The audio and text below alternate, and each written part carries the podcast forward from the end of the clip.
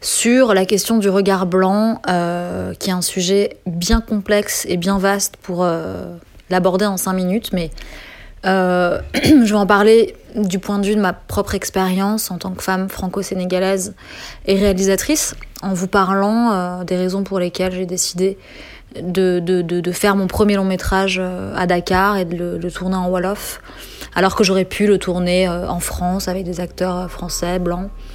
En fait, c'est, c'est le fruit d'un, Cette décision est le fruit d'un, long processus hein, de, d'affranchissement, justement, du regard blanc.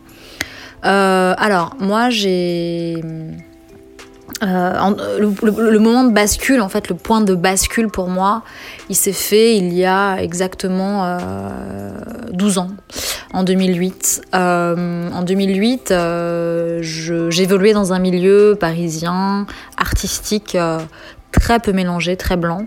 Et j'étais moi-même, on va dire, l'archétype de la métisse aliénée.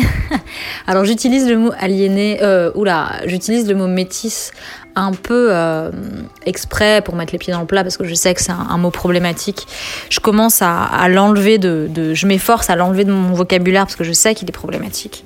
Mais j'ai du mal parce que je l'ai utilisé toute ma vie. Donc euh, depuis, j'utilise plutôt afropéenne euh, ou je dis franco-sénégalaise parce que en effet, métis c'est un terme problématique. Mais toujours est-il que c'est quoi l'archétype de la métisse aliénée? Bah en gros, euh, je, me, je me les cheveux déjà, ce qui, a l'air de rien comme ça, mais qui est quand même assez violent.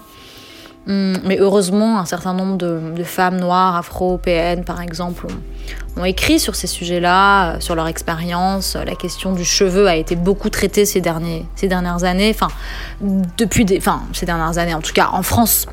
Euh, et je trouve ça intéressant parce que parce que c'est beaucoup plus politique que ça en a l'air, quoi. Euh, et j'évoluais dans un milieu parisien très blanc, sans forcément euh, questionner le fait que qu'il y ait très peu de. qu'il peu, voire pas de, de noir dans les vernissages, dans, les avant-premières de, films. Et je pense que sans m'en rendre compte, voilà, j'étais un peu sous l'emprise du monde blanc. Que, euh, que, je considère comme étant un peu un envoûtement en fait. Pour moi, le, le regard blanc, c'est un système de pensée, mais finalement qui agit un peu comme un djinn euh, euh, je parle de, des djinns dans la culture musulmane, pour moi c'est un peu un, un djinn en fait. C'est un, un, un, esprit qui prend possession de vous euh, et qui manipule votre psyché, votre corps et, qui dépose un filtre comme ça devant vos yeux et, qui déforme absolument votre perception de vous-même et de la réalité. et donc j'étais sous, sous l'emprise de, ce, de, de, cet esprit, de ce djinn. Et, et j'avais beau, euh, j'avais beau avoir hérité euh, culturellement, politiquement, euh, d'un certain nombre de, choses, par exemple le cinéma de mon oncle, Djibril Diop qui est l'un des cinéastes africains les plus affranchis du regard blanc. J'avais beau avoir parcouru Franz Fanon dans Peau Noire, Peau Noire, Masque Blanc, avoir lu quelques romans de Baldwin, j'avais beau en fait être quelque part un peu consciente de ma propre aliénation, ça m'empêchait pas d'être sous l'emprise de ce, regard blanc, euh, qui est plus difficile qu'on imagine à déconstruire. Et puis arrive un jour où euh, on rencontre quelqu'un, on fait une lecture, on voit un film euh, ou un incident vous bouscule et il y, a un choc comme ça et, euh, et, ça peut être le début d'un travail de, déconstruction et d'affranchissement.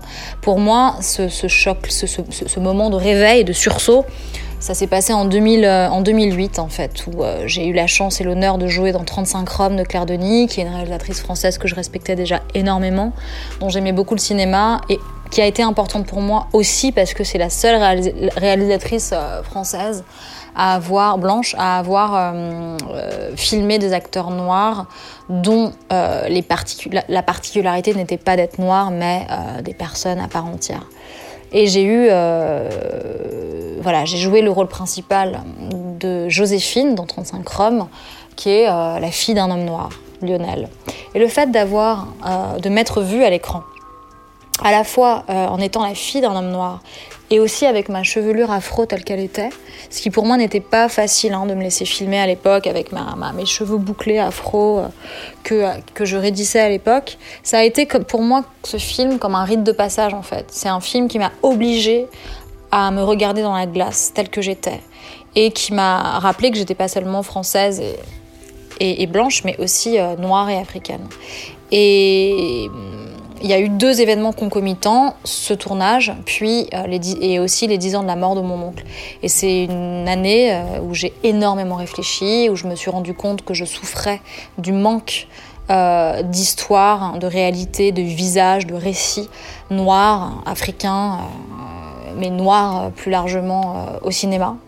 Et que ce manque que j'avais éprouvé depuis, depuis plusieurs années, j'avais vraiment besoin d'y répondre d'une manière ou d'une autre et que par la même occasion euh, j'ai ressenti le besoin euh, vital, vital de partir à la reconquête de ma propre africanité en fait, qui avait trop longtemps été mise en sourdine par, euh, par mon environnement culturel occidental blanc. Et donc, pour partir à la reconquête de ma propre africanité, pour réhabiliter une partie de moi-même, parce que quand on, se rend compte qu'on a été sous l'emprise du regard blanc aussi longtemps, on a quand même le sentiment de, s'être un peu trahi soi-même. Euh, bah, pour ça, j'ai choisi le cinéma en fait, pour, euh, pour euh, donner à voir des histoires, des récits, des visages, en l'occurrence sénégalais, africains, noirs, depuis leur propre point de vue. Euh, et c'est la raison pour laquelle euh, j'ai, ce travail, je l'ai commencé en 2009 avec un court métrage qui s'appelle Atlantique, euh, où on entend un jeune homme raconter à ses deux meilleurs amis, donc tous les trois sénégalais, son odyssée en mer pour rejoindre l'Espagne. Et pour moi, c'était vital d'entendre cette expérience du point de vue d'un jeune homme noir africain sénégalais qui l'avait vécu et qui redevenait le centre, le sujet de sa propre histoire.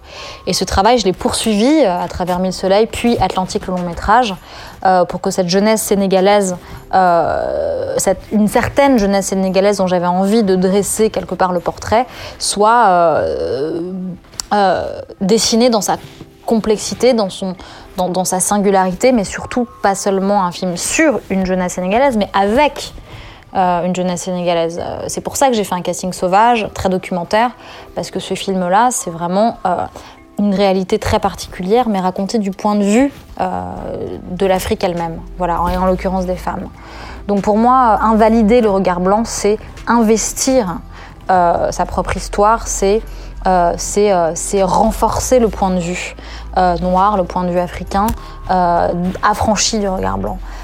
et plus il y aura d'intellectuels, de cinéastes, d'écrivains qui investiront, qui réhabiliteront ce point de vue, ce point de vue singulier qui va au-delà de la question noire, mais qui, qui, qui, qui, est, qui est à chaque fois singulier, plus ça invalidera ce regard blanc en fait.